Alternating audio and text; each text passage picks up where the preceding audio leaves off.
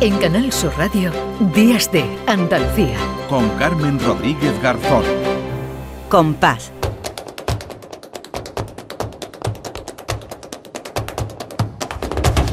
Compás. Y después, Gloria. ¿Qué tal, Lourdes Galvez? Muy buenas, buenos días. Hola Carmen, aquí estamos. Bueno, yo vengo hoy a recordar a Enrique Morente. Sí, porque de el un grande a un grande, ¿eh? que la última vez fue Camarón y hoy Sí. Enrique Morente. Lourdes. Exacto. Sí. Sí, o- el día 13 se van a cumplir eh, pues 12 años ya de su muerte, que parece Mm. mentira porque parece que fue ayer. Verdad. Y bueno, pues teníamos que recordarle. Entonces, bueno, pues quería hablar un poquito de él, de, de, bueno, de que nació en diciembre también. Fíjate, nació el día de Navidad, el 25 de diciembre de 1942, en el barrio del Albaicín de Granada. Y su madre decía que había salido cantaor, porque en su familia no había antecedentes de cantaores. Pero su madre decía que había salido cantaor porque ella lo parió mirando a la torre de la vela de la Alhambra. Qué bonito. Y con 20 añitos tenía muy claro que quería dedicarse a esto y se fue a Madrid a buscarse la vida y podemos decir que en Madrid fue donde se hizo cantaor. Y tuvo la suerte de llegar a un Madrid en un momento álgido para el flamenco, con muchos de los grandes maestros que actuaban allí en los mejores locales eh, flamencos de la capital. Y como tenía tanta afición y tanta hambre por saber, se convirtió en el mejor alumno de, de cantaores míticos como Pepe el de la Matrona, como Rafael Romero el Gallina, como Bernardo el de los Lobitos, Aurelio de Cádiz. Y aprendió todos los cantes, los grabó convenientemente y empezó a buscar nuevos caminos. Eh, esa quizás sea la característica más importante de Morente y más destacable, su curiosidad, su inquietud constante, el querer investigar eh, distintos caminos por los que el cante pudiera discurrir. Fue además un pionero en muchas cosas. Y, por ejemplo, fue el primero que musicó la obra de Miguel Hernández.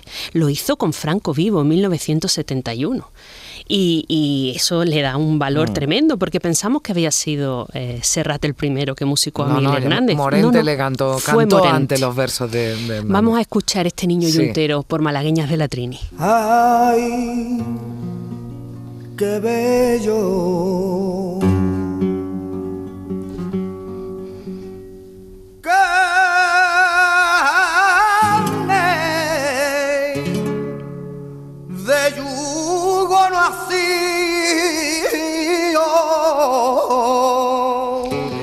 Bueno, su obra parte de la tradición, ese es su punto de partida, Ah. pero mm, porque para transgredir hay que conocer muy bien lo que transgrede. Claro, no Y se eso puede hizo uno él. saltar las normas si no las conoce, ¿no, Lourdes? Exacto. Dominó lo clásico, era un enamorado de lo clásico, pero aquello ya a él se le quedó pequeño, buscaba otros caminos. Y el amor que tenía también por la poesía le llevó a interpretar piezas de autores como León Felipe, San Juan de la Cruz, Alberti, Bergamín y por supuestísimo Lorca. Y quizá el disco más representativo o el que más fama le dio, sobre todo fuera del ámbito flamenco, fue sin lugar a dudas Omega, en el que se basa eh, en la obra Poeta en Nueva York de Lorca, junto con la banda granadina de música rock Lagartija Nick, y en ese disco hay joyas como este pequeño vals vienés maravilloso. En Viena hay cuatro espejos donde juegan tu boca y los ecos. Hay una para piano que pintada azul a los muchachos. Hay mendigos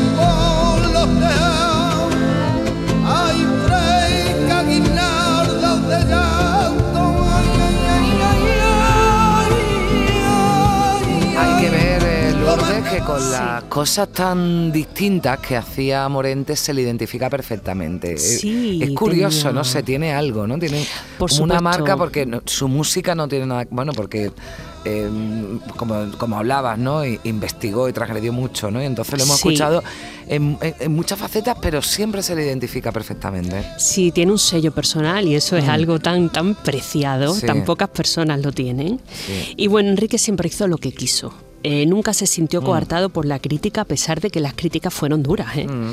Y siguió el camino que sus inquietudes le habían ido marcado. Ha muerto joven, murió joven y eso todavía nos duele más pero es cierto que su vida artística nos dejó un legado grandísimo, enorme, y, ese es el que queda para siempre, ¿no?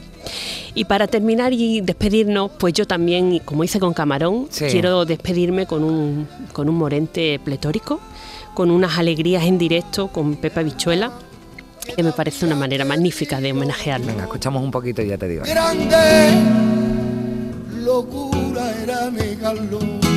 Ay, pero tú pa' mí acabate y así viera yo cien años.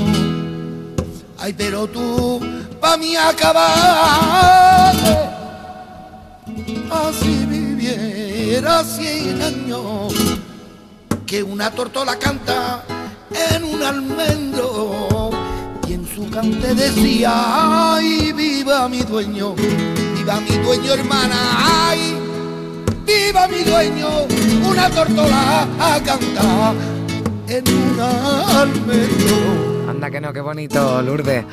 Una forma estupenda para despedirnos y para despedir el programa. Un abrazo muy fuerte. Otro fuerte para ti, Carmen. Gracias.